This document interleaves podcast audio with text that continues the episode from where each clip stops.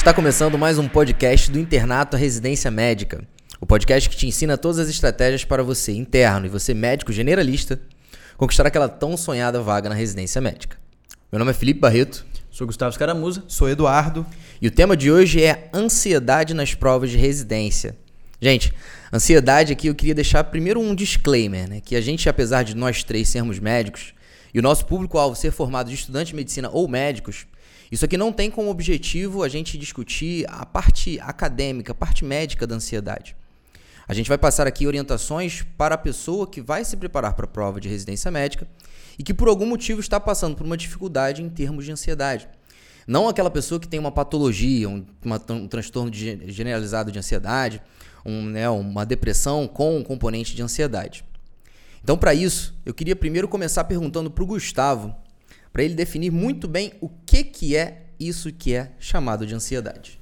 Ansiedade, ela é, bom, nada mais é do que uma preocupação excessiva, né, que é persistente de muito difícil controle. É uma pessoa que é, ela tem uma preocupação realmente desproporcional em relação a, a eventos que, em teoria, não deveriam causar tanto estresse.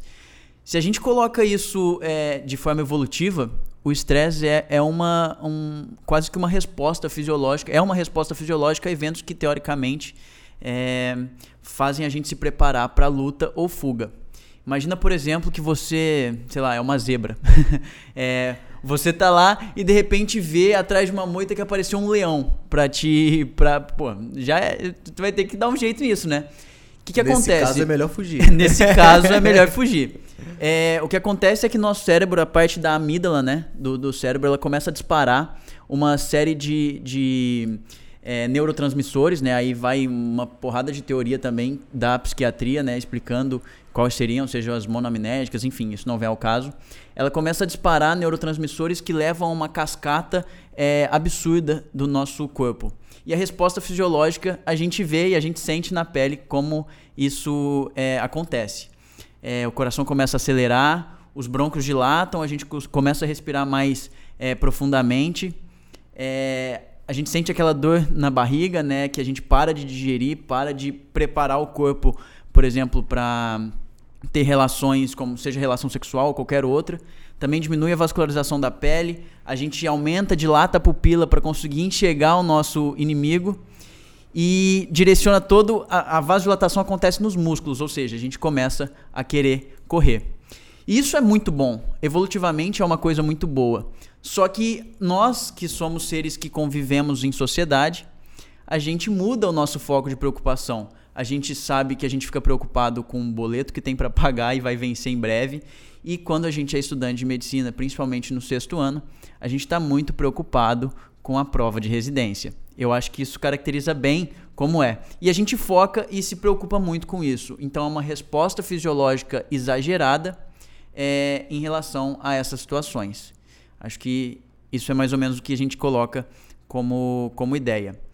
Mas afinal, como é que a ansiedade nesse aspecto ela interfere no desempenho da preparação. Acho que o Du consegue explicar isso pra gente. É, eu acho que eu, você falou algumas coisas interessantes que eu queria já, já comentar. Primeiro que a gente eu acho que nem precisa ir tão longe, se imaginar como uma zebra fugindo do leão para imaginar uma resposta de ansiedade aguda. Eu acho que se a gente está aqui, por exemplo, no Rio de Janeiro, lembra lá na Central, que é onde a gente começa a faculdade da Unirio. Nem me lembro. Se você tá ali num lugar meio estranho à noite ali na Central e você vê uma pessoa meio estranha também, você já vai ter essa descarga de ansiedade. Então, se a, se a ansiedade de antigamente talvez fosse fugir dos leões, fugir da onça, atualmente é fugir de, de situações perigosas, a gente já tem. Mas se a gente for olhar também numa perspectiva, é, não tanto uma perspectiva evolutiva, mas mais uma perspectiva histórica, houve uma grande mudança nesse padrão de ansiedade. Isso que você descreveu é uma descarga de ansiedade aguda, que também é chamada ali daquela reação de luta ou fuga. Então, o ser humano, é, assim como outros animais também, principalmente os mamíferos, mas o ser humano ele tem essa reação a, ao se deparar com um grave perigo. Então, antigamente, talvez fosse fugir dos animais, é, fugir de, de, predadores, atualmente, fugir de, de bandidos, fugir de, de problemas é, da sociedade moderna. Mas a verdade é que, apesar de não parecer, houve uma grande redução desses episódios agudos de ansiedade. Então, a gente tem menos essa situação aguda de fugir de um animal, de fugir de alguma coisa. É, E, por, porém, o grande problema é a ansiedade crônica. Então, uma série de estímulos crônicos que a pessoa recebe, é uma série de preocupações que você falou, e teve um momento que você falou ali é, que por, por, uma série de motivos ou por, qual, por algum motivo o estudante de medicina vai ter ansiedade. Eu acho que na verdade não é por um motivo. Não faltam motivos para o estudante de medicina, especialmente para o estudante de medicina nessa transição ali do, do internato à residência médica, né, que é o nome do nosso podcast. A gente tem alguns motivos. Um deles, que é o que a gente trabalha mais diretamente, é a prova de residência médica. Eu acho que é um baita motivo, né, uma prova importantíssima, uma prova com uma grande concorrência, uma concorrência que o aluno não está acostumado, mesmo mesmo estudante de medicina que já foi aprovado no vestibular, que já teve uma grande dificuldade, ele não está acostumado com a concorrência, com o nível de concorrência que ele vai ter na prova de residência. É claro que isso é uma grande pressão, mas também é uma grande pressão a transição do estudante para o médico. A gente sabe que o estudante de medicina, talvez ele seja um estudante que, que seja menos preparado para a prática. Se a gente for ver, por exemplo, um estudante de engenharia, normalmente ele já teve ao longo de estágios, ele já está muito mais preparado para o que ele vai encarar na hora da prática. Já na medicina, mesmo tendo o internato, mesmo tendo ali é, aqueles estágios em plantão de emergência, às vezes, plantão de CTI, atenção básica, normalmente o estudante não está preparado para aquele grau de responsabilidade que ele vai se deparar, lidar com vidas realmente, lidar com familiares, lidar com outros médicos, com uma grande concorrência, com uma grande pressão. Então, assim, não faltam motivos para o médico, para o estudante de medicina terem essa ansiedade crônica, essa preocupação crônica que é o grande problema das provas de residência médica. Não é a reação de luta ou fuga. E aí, se a gente for se aprofundar um pouco mais, tudo que você descreveu dos nossos efeitos fisiológicos, a gente poderia estar tá, tá tendo uma aula aqui dos efeitos da adrenalina no nosso corpo. Então tem muito a ver com, com as catecolaminas, né? Adrenalina, noradrenalina é realmente a resposta de luta ou fuga.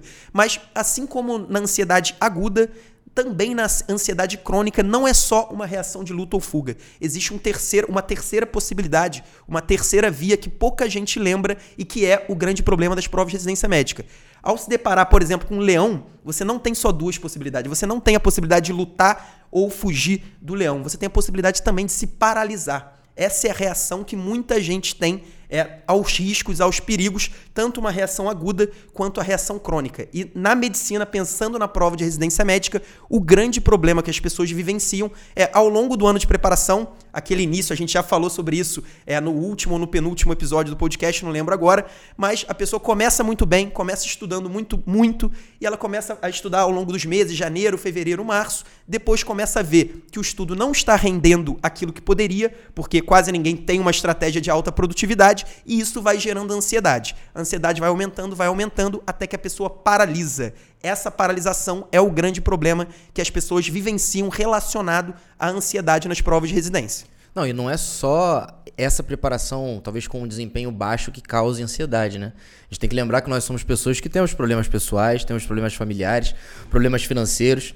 E no meio disso tudo, entra aquele nosso, nosso, nosso estilo de vida comum que é um estilo de vida que quase que força a gente a dormir mal, a não se exercitar, a não ter uma vida social adequada e evidente que isso vai interferir não só aumentando o grau de ansiedade, mas também evitando que isso seja diminuído ao longo prazo. Só para quem não conhece a Central do Brasil, eu acho importante porque realmente é uma coisa, é uma coisa icônica aqui no Rio de Janeiro, né? Quem não é do Rio, procura aí no YouTube Central do Brasil do Rio de Janeiro, é, assaltos ou qualquer coisa do tipo, você vai ver as coisas mais bizarras da sua vida. E trazendo um pouco esse contexto para o estudante de medicina, é, especificamente em relação à ansiedade, tem até um artigo aqui que eu estava vendo. É, inicialmente, a evolução ele é, um, é um artigo até que não é tão novo, ele é de 2006, na verdade, mas eu acho que dá para a gente tentar enquadrar um pouco no contexto. Eu acho que isso não muda, assim como há também artigos que falam que esse contexto não muda é, ao longo dos anos, em termos de prevalência de ansiedade. Ele coloca que é, Sintomas indicativos de traço de ansiedade são altas no primeiro ano, cerca de 19,1%, e que vai diminuindo até o terceiro ano, possivelmente pela adaptação mesmo do estudante de medicina recém-aprovado, né? É, até se adaptar a provas, ao ritmo de estudo e tudo mais. E ele vem caindo até o terceiro ano, onde há uma proximidade também com o curso de medicina de fato, né? Você se aproxima da prática clínica e tudo mais. E depois disso, no sexto ano, é o valor máximo de, de nível de ansiedade. Então, o aumento dos sintomas sugestivos desse traço de ansiedade também ele é evidente no primeiro, segundo, que tem uma fase de grande desgaste com prova, quantidade de matéria, sensação de estar distante da medicina, quando você aumenta aí no sexto ano, quando aproxima é, a realidade médica, né, de prática e tudo mais da rotina clínica que a gente vai ter. E possivelmente também a preocupação, possivelmente não, com certeza a preocupação com a aprovação na prova de residência. Isso eu acho que é um fator que a gente tem que levar em consideração, sendo que 20% de alunos de medicina podem ter traços de ansiedade e alguns, alguns outros artigos falam que esse valor chega até 50% nesse tipo de população. O que é um, um valor bem, bem razoável. Não, eu, acho que, eu acho que a ansiedade na, na medicina é uma coisa tão presente, todo mundo sabe disso. Eu acho que não, não tem nenhum estudante de medicina, não tem nenhum médico que não sabe, ou pelo menos desconfia, mesmo que não, mesmo que não tenha esses dados certinho que a gente está trazendo, mas a pessoa sabe, ela enxerga quão, quão prevalente e, e, o prejuízo realmente que o excesso de ansiedade pode trazer. Eu acho que é até interessante a gente puxar esse gancho do excesso de ansiedade, porque a gente sabe que, na verdade, até você falou da, da importância evolutiva, da importância histórica é, da ansiedade para o ser humano, e ainda tem uma importância. É óbvio, a pessoa que não tem a ansiedade para a prova de residência médica, ela não vai conseguir ter o grau de dedicação que ela precisa ter para se preparar para a prova. Então, a ansiedade, na verdade, é um sentimento que ajuda o ser humano se for feito na medida certa, se ele, se ele, se ele exercer ação na medida certa. E aí a grande dúvida é essa: qual que é a medida certa? O que que, o que, que significa é, a gente domar a ansiedade? Eu não diria que é o controle do sentimento. Na verdade, é o controle da sua rotina para o, o sentimento se encaixar corretamente. E o que, que eu estou dizendo em relação a isso? Eu tenho certeza que esse é um dos nossos assuntos. Como que a gente pode, por exemplo, controlar a ansiedade ao longo da preparação, ao longo dos meses de preparação? Como a gente fazer que esse, que esse sentimento realmente se encaixe na medida certa? Exatamente através de metas. Qual calma, calma, calma. Vamos entrar, a gente vai entrar nesse assunto. Mas eu queria ainda deixar mais claro que eu acho que ainda não está o suficiente. Como que, objetivamente, em quais pontos, em quais momentos que a ansiedade consegue realmente atrapalhar esse desempenho, tanto na preparação ou na prova? Como é que ela tira essa pontuação do mentorando? É, então, são dois, são dois momentos. Eu acho que são dois momentos distintos que tem muita. Na verdade, eles acabam se, se cruzando em alguns pontos, mas são dois momentos. O primeiro momento é ao longo da preparação. Então, o cara que está se preparando em dois anos, ao longo de dois anos, ou pelo menos ali quase dois anos, e o cara que está se preparando é, em um ano é ao longo dessa preparação. E exatamente através da paralisação. Foi o que eu falei. Existem algumas possíveis respostas a, a essa carga crônica de ansiedade, e o aluno normalmente ele vai perdendo a motivação conforme ele vai aumentando o grau de ansiedade. Isso, em certo momento, normalmente acontece ali por volta dos meses de maio e junho. Vocês sabem como a gente enxerga isso na prática. A gente vê que os nossos mentorandos estão estudando menos, estão interagindo menos é, no meio do ano e chega ali na reta final, aí ocorre a mesma coisa que, que, que acontecia lá com os nossos antepassados quando eles enxergavam um leão. Aí o cara tem o excesso de ansiedade na hora, agudo, e aí o cara começa a estudar. E aí, nesse momento, na reta final, começa a ocorrer o terceiro ponto. Como a gente está na reta final, talvez seja esse o momento que as pessoas é, chegam. Que qual é o momento? A pessoa está lá, a pessoa tem uma estratégia de preparação, pode ser uma estratégia muito boa ou pode não ser tão boa, mas ela começa a ficar ansiosa e ela tem certeza que ela está fazendo errado. Não importa se ela está tendo uma preparação boa, se ela está tendo uma preparação que já está levando ela a ter um, uma evolução de desempenho, ela começa a ouvir outras pessoas, ela começa a ficar muito nervosa, começa a bater uma insegurança e aí ela pode ou paralisar realmente a pessoa não conseguir estudar, e vocês sabem, a gente tem alguns mentorandos que nessa época do ano começam a mandar mensagem, não estou mais conseguindo, faltam três semanas, estou muito nervosa, então isso gera essa paralisação, ou a pessoa começa a escutar ali aqueles palpites. Isso é muito comum. É, eu lembro muito bem que quando eu estava fazendo prova de residência médica em 2016, eu lembro que eu estava num grupo do pessoal da minha turma, eu fiz faculdade no Rio, né, na Unirio, e a gente tinha um grupo de pessoas que queriam fazer é, prova para instituições de São Paulo. Então era o pessoal que estava realmente mais focado nas provas, queria passar na USP, queria passar na Unifesp, na Unicamp e etc. E esse grupo era um grande gatilho de ansiedade. Então isso acontece, isso aí, depois a gente vai falar um pouco melhor como como evitar a ansiedade, controlar, mas eu já dou um spoiler que, sem dúvida nenhuma, a ansiedade é uma doença contagiosa. Então, assim, isso te atrapalha. Você vê uma pessoa falando que ela tá, tá estudando de um jeito e você tá estudando de outro, isso te atrapalha, isso tira o seu foco. Então, uma pessoa que estava lá com o estudo organizado, ela se desorganiza na reta final por conta da ansiedade. Então, tudo isso é como a ansiedade pode atrapalhar durante a preparação. E, é claro, o que todo mundo sabe na hora da prova Quantas vezes, quantas pessoas vocês conhecem que a pessoa sempre diz: Eu sei a matéria, eu sei o conteúdo, chega lá na hora da prova eu erro. Isso nada mais é do que uma consequência da ansiedade. A pessoa erra pegadinha, a pessoa pula enunciado, é, a pessoa marca a opção correta quando era a opção incorreta. Então a pessoa simplesmente não consegue lidar com aquele momento agudo. Aí a gente está falando ali do leão realmente. Tá ali na hora da prova, a pessoa está ansiosa e ela não consegue lidar bem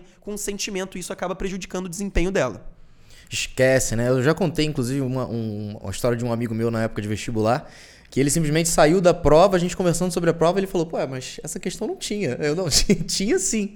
Aí ele, não, pô, mas não, não tinha, não vi, a última questão era tal. Eu, cara, acho que você pulou ali, ele realmente tinha pulado, acabou de ter pulado uma, uma página. Então, acho, acho que uma, uma coisa que deixa bem claro, de uma maneira ilustrativa, essa questão da paralisação é aquele gráfico da barriguinha, né? Que você sempre comenta. Se a gente pensar num gráfico onde o Y é a motivação para o estudo, ou pelo menos a quantidade de carga que ele está botando no estudo, e o X, o tempo decorrido até a prova, no início ela está lá em cima, né? Chega um momento que a motivação começa a cair e forma realmente uma barriguinha até que volta a subir lá perto, né? Na véspera das provas. E, e aí eu queria continuar perguntando aqui para você, Eduardo, justamente já que a gente entendeu agora o que que causa né, esses, esses, essas consequências tão ruins da ansiedade, é importante também que a gente entenda como manejar isso. Porque não basta só a gente conseguir ter a consciência do problema, nem a vontade de resolver o problema. A gente precisa saber exatamente como, como isso vai ser na prática, né, no nosso dia a dia. Então, até o primeiro ponto, até reforçando o disclaimer que você já fez no, no início desse episódio, eu acho que a ansiedade é um problema muito grave, é um problema que é de difícil resolução. É, se a gente tivesse a solução, acho que a gente não estaria aqui, né?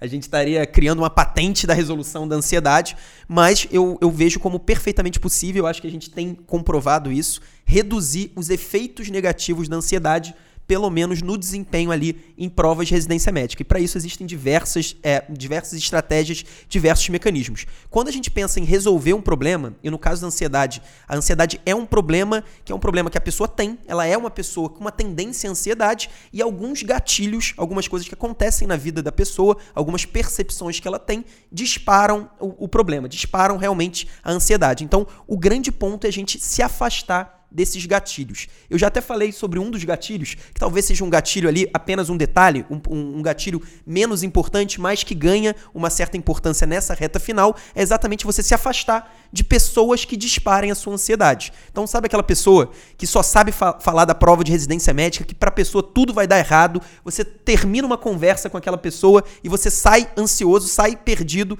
sai achando que está fazendo tudo errado. Esse tipo de pessoa a gente tem que se afastar ou pelo menos não falar sobre prova de residência médica. Essa é uma maneira simples de você é, garantir que você não vai ter esse tipo de gatilho. Agora, qual que é o maior gatilho disparadamente no início ali, ao longo da preparação que uma pessoa pode ter, e esse que é o grande ponto que a gente costuma e a gente tenta atacar na mentoria. O principal gatilho é a pessoa achar que está estudando errado, que a preparação dela é ruim e que ela não vai passar. A ansiedade tem essa característica. A pessoa tem um excesso de ansiedade quando ela acha que o futuro dela vai dar errado, vai dar tudo errado. Então, o grande ponto é que as pessoas, ao longo da preparação, em algum momento ou até em alguns momentos, elas sentem que estão estudando mal, que estão se preparando da maneira errada, e isso é o gatilho, é o gatilho mãe de todos. Então, assim, é o maior dos gatilhos para a ansiedade. Então, qual que é a grande maneira de você controlar a ansiedade? Você seguir uma estratégia, você seguir uma metodologia, e aí eu não estou falando de necessariamente seguir a nossa estratégia,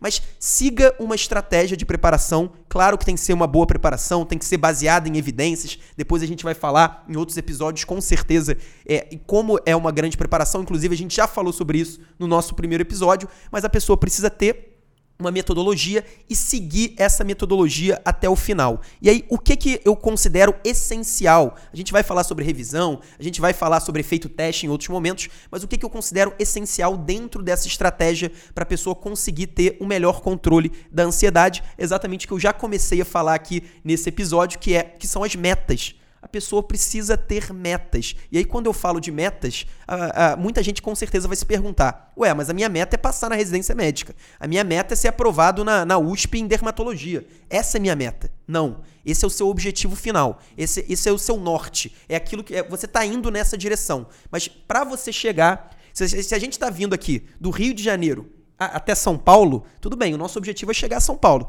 Mas primeiro a gente vai ter que passar pela linha vermelha, depois vai ter que passar pela Dutra, depois vai ter que subir a Serra das Araras. A gente tem vários pontos até chegar no nosso destino final. Se você não souber quais são esses pontos, e, quando eu falo de meta, é, é muito importante que a meta seja factível. Então, se você tem o seu objetivo de chegar a São Paulo e você quer chegar na linha vermelha em 10 minutos, do Leblon, a gente está no Leblon, até a linha vermelha em 10 minutos, você não vai conseguir. Então, você precisa ter pontos que são as suas metas, pontos factíveis. Como que a gente faz isso na mentoria, por exemplo? Os nossos alunos têm toda semana uma meta mínima de estudo. Você vai estudar tantos minutos por dia, você vai revisar tantos minutos por dia, você vai fazer uma prova na íntegra por semana e você vai fazer a revisão dos seus erros. Se você não tiver esse tipo de meta, e claro, essa meta tem que estar dentro de um cronograma, de uma estratégia que leve em conta quais são os assuntos mais importantes, o que, você sabe menos, toda uma, uma, uma estrutura mais complexa. Mas o básico, o fundamental é você ter uma meta. Você começar uma semana, se hoje é domingo, eu tenho que saber o que que eu tenho que fazer na próxima semana?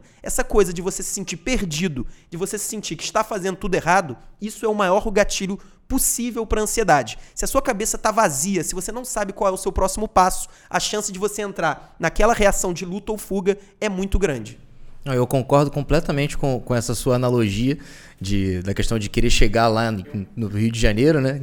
Falar? Não, não, eu ia falar até que é uma, é uma analogia que também que eu gosto muito, uma outra analogia que eu gosto muito de usar, inclusive usei ontem é, falando com, com uma paciente, que é como se fosse, como, como a gente quando está tratando uma, uma doença, é um processo.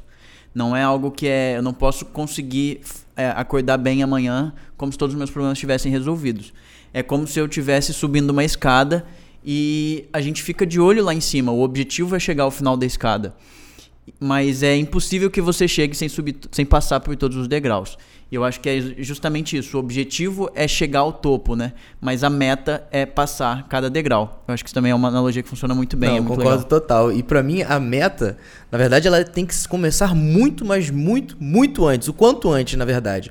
Porque no, quando você na verdade, está se preparando para algum objetivo, vamos dizer, chegar lá no topo ou chegar aqui no, no Rio de Janeiro, você, na verdade, não somente está fazendo os passos lá no dia do, do, do, da ação efetiva, mas antes disso você já se planejou.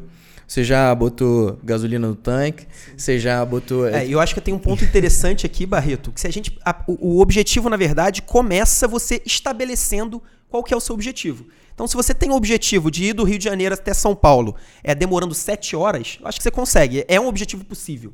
Então você depois vai estabelecer a meta, ah, não, tem que chegar até tal tempo em tal lugar e assim por diante. Agora, se o seu objetivo é chegar do Rio a São Paulo em três horas, você só vai conseguir se você for de avião.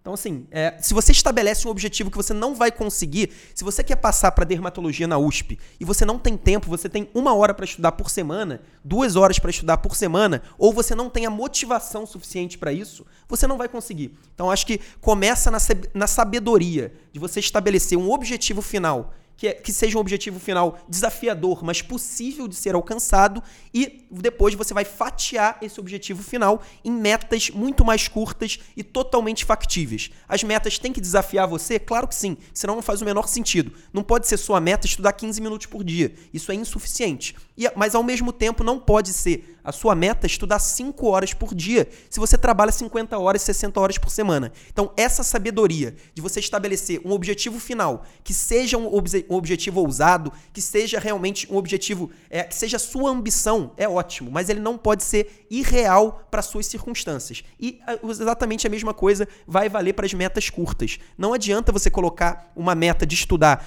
20 horas numa semana, se vai ser a semana da sua formatura, se é uma semana que você está dando quatro plantões isso não adianta e isso vai gerar ansiedade. Porque o outro gatilho para ansiedade é exatamente você estabelecer uma meta e não cumprir. Aí na semana seguinte você tem outra meta, você não cumpriu. Na terceira semana você não vai nem mais olhar para a meta, porque você já vai se acostumar a não cumprir seus objetivos. Então, eu acho que para o aluno, né, para o estudante, para o candidato à vaga de residência médica, isso vale para qualquer concurso, ele precisa ter uma organização. Ele precisa determinar um objetivo final, e aí o objetivo final tem que casar com, com, com, com a ambição dele, né, com, com o objetivo realmente de carreira que ele tem, e com as circunstâncias. Então, não adianta você tentar passar para o lugar mais difícil do mundo se você não estuda, se você não tem tempo para estudar ou se você não está tão motivado assim. Com certeza vai ter muita gente motivada para conseguir as melhores vagas e se você não tiver no mesmo nível, não vai adiantar. Maneiro, maneiro, cara. Então, para concluir aqui, formas de você conseguir manejar essa ansiedade durante essa preparação são, além de você ter metas que sejam factíveis, você saber também se planejar para fazer isso um, com uma estratégia que seja eficiente. Não só a, exatamente as metas lá no dia a dia, mas você fazer um planejamento. Né? Toda história de sucesso começou com um planejamento de sucesso. Então não adianta nada ter a mesma meta, só que utilizando uma metodologia para estudo que não seja a mais adequada, ou que pelo menos tenha mais evidência científica. É, e até para completar isso aí, é quando às vezes você tem um tempo para estudar de uma é exatamente a mesma analogia do Rio para São Paulo. Rio a São Paulo em três horas não dá, de carro não dá, agora de avião dá. Então, em, em alguns momentos você vai ter algum tempo para estudar. Imagina que você tem lá duas horas por dia para estudar. É um tempo curto? Eu acho que se você souber estudar com produtividade, é um tempo mais do que suficiente para você ter uma preparação muito acima da média. Se você souber usar esse tempo com sabedoria, e aí entra exatamente a produtividade. Nem todo tempo é igual. As pessoas usam o tempo de maneira completamente diferente, com produtividade completamente diferentes. Então, a maneira que você é, você vai incluir na sua estratégia não só a determinação de meta de tempo de estudo, mas você precisa também ter uma metodologia que aumente a produtividade. Então, se você quer chegar lá num lugar e de carro não dá, você tem que ter um avião. É isso, basicamente é isso para você conseguir chegar no seu objetivo final. E para não deixar de falar, você tinha perguntado as maneiras que a gente tem para controlar a ansiedade. Eu falei até agora da, das maneiras para controlar a ansiedade durante a preparação. E aí agora eu vou para o ponto que talvez seja o mais complicado, o mais difícil, que é dominar a ansiedade na hora da prova. Então, um aluno que, aquela pessoa que tem aquela dificuldade crônica. Então, é aquela pessoa que sabe que desde a faculdade, às vezes até no colégio, é uma pessoa que a prova, que o momento da prova se torna um gatilho para aumentar a ansiedade. Como que a gente pode fazer isso? O Barreto, que é um cara que gosta muito de oratória, apresentações, normalmente, o que uma pessoa muito tímida, o que uma pessoa que tem dificuldade para apresentar um trabalho faz antes de uma apresentação? Ela treina, ela treina repetidamente. Normal, muitas vezes você vai ver uma pessoa tímida que apresenta melhor do que uma pessoa confiante, porque a pessoa confiante ela é tão confiante que ela, ela deixa de treinar. E o cara tímido, o cara que tem dificuldade de apresentação, ele vai treinar. Então, pensando na prova de residência médica, a maneira que eu pelo menos enxergo, podem ter outras maneiras, mas que eu enxergo como a mais efetiva para você controlar a sua ansiedade na hora da prova é você treinando, você simulando a prova. E aí quando eu falo em simular a prova, não é fazer a prova ali no tablet, no ônibus, indo para a faculdade ou fazendo a prova ali no, no, no tempo do almoço do plantão. É você marcando um tempo pegando um domingo, por exemplo, marcando 5 horas, é, desligando o celular, avisando a mãe, avisando o namorado, a namorada que está totalmente fora e que vai fazer uma prova. É, é a única maneira da pessoa conseguir realmente minimizar. Ela vai resolver totalmente? Com certeza não. Você sabe muito bem que as pessoas não deixam de ficar nervosas para apresentar um trabalho, por mais que treine. Mas a pessoa, pelo menos, ela vai. o, o efeito da ansiedade vai ser muito menor. A pessoa vai conseguir dominar, ela vai conseguir lidar, como você falou, com o sentimento de uma maneira muito melhor. E, e é exatamente isso que você falou, do muitas vezes não é simplesmente. A gente viu que a ansiedade é, uma, é uma, um resultado de uma cascata fisiológica também. Então, muitas vezes, não é a questão de, ah, eu não sou ansioso, mas saber lidar com a ansiedade. É exatamente isso. Você vai ter essa reação. É saber como você consegue direcionar ela para trazer benefício. Porque já que é um fator também que, claro, é exagerado em algumas pessoas, isso também por N fatores, é, é vai acontecer vai acontecer e a questão é saber se preparar para lidar com essa situação de forma, é, de forma a, a, conseguir ajudar. É, isso é muito interessante. Na hora que você estava falando, eu fiquei até pensando na minha história em 2016, quando eu estava estudando para a prova de residência médica, eu comecei a ficar ansioso, porque não estava funcionando. Para quem não, não, sabe, eu, eu, tava, eu fazia prova todo mês e estava vendo o meu desempenho cair de um mês para outro entre março e abril. Então isso para mim era um gatilho de ansiedade. E aí eu tinha três opções, né, para lidar com a ansiedade. É a luta, fuga ou paralisação. Eu acabei optando pela luta. E aí eu comecei a lutar. Como que eu posso virar esse jogo? Como que eu posso mudar a metodologia? Então, como a ansiedade pode ser positiva, mesmo sendo desconfortável. Era confortável para mim? Estar ansioso, estar tá indo buscar? Claro que não. Era péssimo. Você ficava vendo que seu estudo não está rendendo, você ficava na dúvida, porque na verdade você não tem certeza que seu estudo está ruim. Você fica na dúvida e a dúvida te paralisa. Essa que é o grande ponto. Mas na verdade, apesar do desconforto, eu acabei encontrando maneiras de, de aumentar a produtividade e a boa notícia pra gente aqui nas provas de residência médica é que normalmente o estudo a média do estudo não é um estudo de alta produtividade. São pessoas dedicadas, são pessoas que focam realmente, são pessoas. Inclusive, esse excesso de ansiedade também é uma consequência dessa cobrança e essa cobrança interna. Todo mundo quer o melhor para si na medicina. Isso aí a gente vê o tempo todo, essa competição. É claro que em vários pontos vai para um lado negativo, mas existe também um lado positivo de todo mundo tentando dar o seu melhor. Aqui é, tem até no, em um outro estudo também que, ele, que foi feito aqui no Rio de Janeiro, ele coloca aqui alguns fatores que podem influenciar a prevalência de ansiedade e depressão em estudantes de medicina são a elevada carga horária do curso, grande volume de matérias, maior contato com pacientes que são portadores de doenças e prognósticos que muitas vezes causam bastante falei, ansiedade. Contágio. É a insegurança em relação ao ingresso no mercado de trabalho, que a gente sabe que tem vaga para todo mundo sim. É, na grande maioria das vezes, assim, não são vagas boas. Ter, ter vaga é uma coisa, mas assim, é, nem sempre é aquilo que a gente busca e espera quando a gente sai da faculdade. A cobrança não só da instituição de ensino, mas da sociedade. Todo mundo sabe o, o, a carga que é ser médico. E além também da autocobrança que a gente tem. Fora que é um ambiente naturalmente competitivo. E isso não faz bem, na grande maioria das vezes também. É, Gustavo, quantas vezes você não vai num almoço de família e pessoa, as pessoas querem saber, e aí? Qual é a sua especialidade? Ah, não, tô fazendo prova, fiz no ano passado, não passei, esse ano tô de novo. Isso, isso traz, isso gera uma carga muito grande. O médico, o estudante de medicina recebem essa carga diariamente. Recebe diariamente e é uma maneira de. A gente precisa aprender a lidar com essa carga. Eu acho que a gente trouxe aqui alguns pontos para você lidar pensando especificamente na prova de residência médica, mas existe ansiedade em vários outros contextos e aí eu acredito que cada contexto tenha maneiras diferentes da gente lidar melhor com essa ansiedade. Maneiro, cara. Eu gostei muito dessas dicas, até porque não tem como a gente achar que vai jogar um jogo no modo fácil se a gente está treinando para ele, só que numa estratégia muito mais simples. Se você quer jogar no fácil, você tem que treinar no difícil, ou pelo menos no mesmo nível que você está aspirando a sua prova, né? E essa forma de você testar, fazer testes, para mim é uma das melhores maneiras mesmo.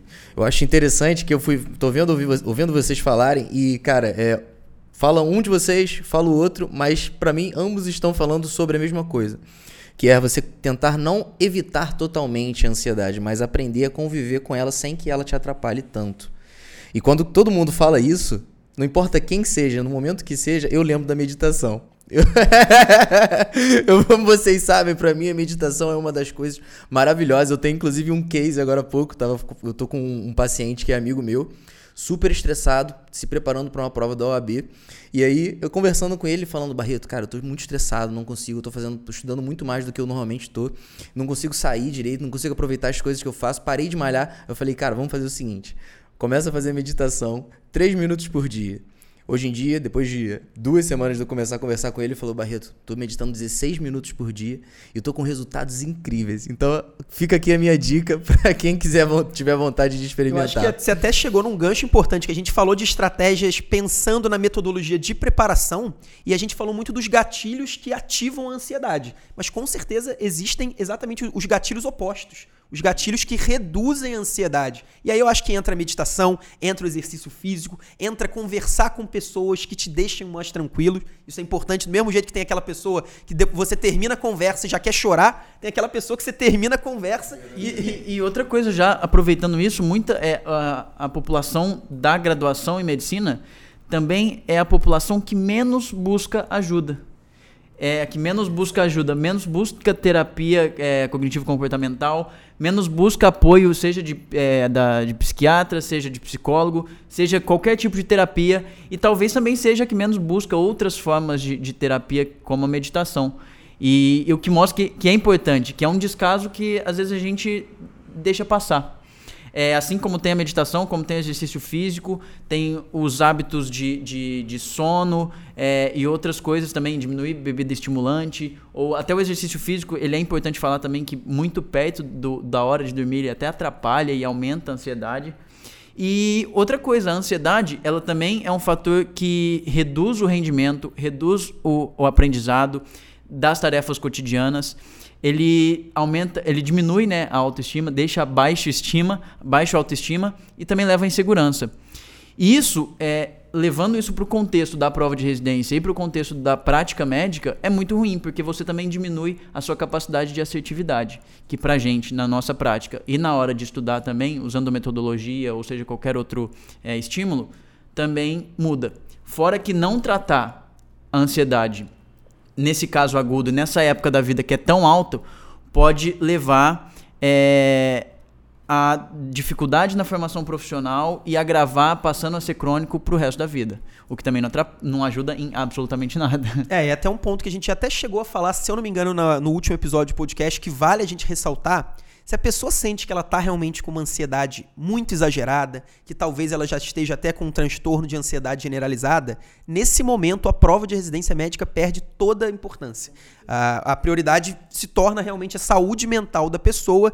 E aí eu digo que se ela passar na prova de residência médica, nesse estado, porque é possível, a pessoa às vezes passa, mesmo estando com uma ansiedade exagerada, ela vai acabar largando a residência médica ou vai ter muita dificuldade de se adaptar ao R1, ao primeiro ano da residência. Então, assim, se você tá com. Se você sente que o seu estado mental, que a sua saúde mental não está boa, não está em dia, que se realmente você sente que a ansiedade é um problema grave para você, esqueça a prova de residência médica, pelo menos por um, por um pouco, é, vai procurar ajuda, se recupere e depois volte a estudar. Nada é mais importante que isso. Às vezes a pessoa fala, não, eu tenho três horas para estudar, como é que eu vou fazer exercício físico? Não, então você não tem três horas para estudar. Você tem duas horas e meia no máximo e os, os outros 30 minutos façam exercício físico que vai ter uma produtividade muito melhor para você. Isso que você falou é muito legal, que você, é, você para no, no contexto que a pessoa largou a, a residência, né? Largou aquela formação é, profissional. Mas isso a gente pode aumentar, inclusive, a chegar em casos que são gravíssimos, como a síndrome de burnout, e até mesmo o, a elevada taxa de suicídio entre essa população. Ou seja, o cuidado, sim, com a saúde mental tem que ser colocado sempre em primeiro lugar. Acho que falando um pouco também, a gente terminou, continuou falando de como isso afeta a preparação e na hora da prova, com alguns conceitos que podem ajudar. Mas e quanto à antecipação, essa ansiedade, ela pode ser boa? Vamos tentar ver o copo meio cheio agora e não meio vazio. A gente viu que pode atrapalhar de todas as formas, mas e no outro lado aí, né, na, na, na outra cara aí dessa moeda? Como é que ela pode ser boa? Como é que ela pode ajudar para a preparação do nosso candidato? Ah, eu acho que é se você conseguir canalizar essa ansiedade e tornar ela num processo de luta seu. E aí, quando eu tô falando luta, não é lutar com o leão, não é lutar com, com o bandido lá da central, não é nada disso. É uma luta de buscar realmente as respostas para os problemas que você está vivenciando. Então, no meu caso, por exemplo, eu já tinha disciplina, eu estava estudando é, com regularidade, mas eu não tinha a metodologia melhor. Então, eu fui buscar isso. Isso tornou o meu processo de luta. Para muita gente, às vezes a pessoa tem uma metodologia, pode ser boa, pode ser ruim, mas tem lá uma metodologia, e o grande problema é que ela não consegue executar a, a metodologia. Então ela, ela não está tendo dificuldade realmente de exercer aquela disciplina de estudar quase todos os dias. Nesse caso, a ansiedade da pessoa enxergar ó, eu não estou conseguindo evoluir, é, eu estou fazendo os simulados, não estou evoluindo, e eu sei qual é o problema. O problema é que eu não estou executando aquilo que eu tinha planejado. Nesse caso, a ansiedade pode ser um grande aliado. A ansiedade vai te mover para resolver a solução. O grande problema é exatamente quando você tem ansiedade e aquela ansiedade fica falando para você, ó, você está estudando errado. Não vai dar certo vai dar errado e você não sabe como resolver o problema. Você só sabe que está errado.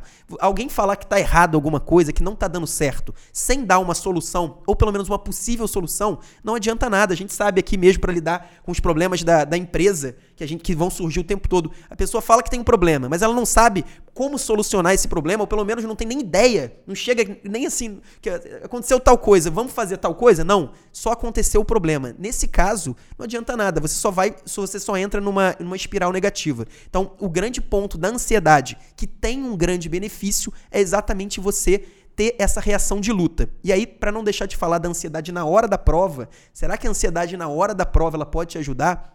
também pode ajudar. Eu, por exemplo, eu sou uma pessoa que quase sempre eu vou melhor na hora da prova do que nos simulados que eu faço. Então, Lá em 2016 eu lembro. Eu não lembro de tirar grandes notas em simulados, eu não vou lembrar de todos, mas eu não achava que eu fosse ser, por exemplo, como eu fui o terceiro colocado na, na parte teórica da USP de anestésio. Não achava em, em, em nenhum momento minhas notas no simulado apontavam para isso. Na hora da prova, a ansiedade fez eu ter um foco muito maior. Então eu não errei questão de pegadinha, eu não errei lá passar na hora do, do cartão resposta. Eu acertei questões que eu fiquei na dúvida. Claro que tem um componente de sorte, mas com certeza tem um componente ali da hora do jogo, da hora da, da pressão. Você tem um foco muito maior. Isso vale para qualquer atividade da vida. É o grande problema é que para algumas pessoas, e aí com certeza isso vem muito de um conhecimento pessoal, né? A pessoa tem que se conhecer. Qual que é a minha reação ao momento de prova? Eu sei qual é a minha reação ao momento de prova, eu sei qual é a minha reação ao momento de apresentar um trabalho, por exemplo. Se eu vou apresentar um trabalho, é, um congresso com, com uma grande plateia, eu conheço a minha reação e eu sei como eu me preparo para isso.